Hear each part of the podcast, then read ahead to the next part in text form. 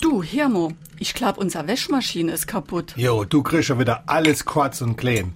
Was macht sie dann? Ei, wie, was macht sie dann? Nix mehr. Sie brummt, larvt aber nicht. Und jetzt? Soll ich mal die Jubfrau, ob der mal Google kommen kennt? Hör mal auf mit dem Jupp, bis der beigeht, wird Sommer. Ja, da müssen wir den Kundendienst rufen. Kannst du vergessen. Die Maschine ist bald 20 Jahre alt, das rendiert sich nicht mehr. Und da kostet die Anfahrt bald genauso viel wie eine neue Wäschmaschine. Also, will ich wieder nei han oder was? Das wär's Beste. So ein Mist. Letzte Woche habe ich eine gute gesehen. Die war sogar im Angebot.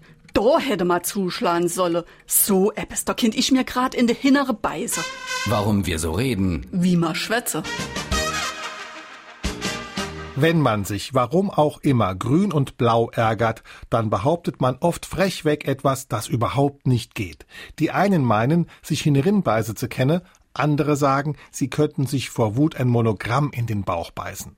Beides ist anatomisch unmöglich. Man kann noch so gelenkig sein, sich ins eigene Hinterteil zu beißen, ist dem Menschen von Natur aus nicht vergönnt. Und genau deshalb behaupten wir in unserem Ärger auch sowas. Man will zum Ausdruck bringen, dass durch die Wut und den Prass ungeahnte, ja übernatürliche Kräfte freigesetzt werden, die das eigentlich Unmögliche möglich machen.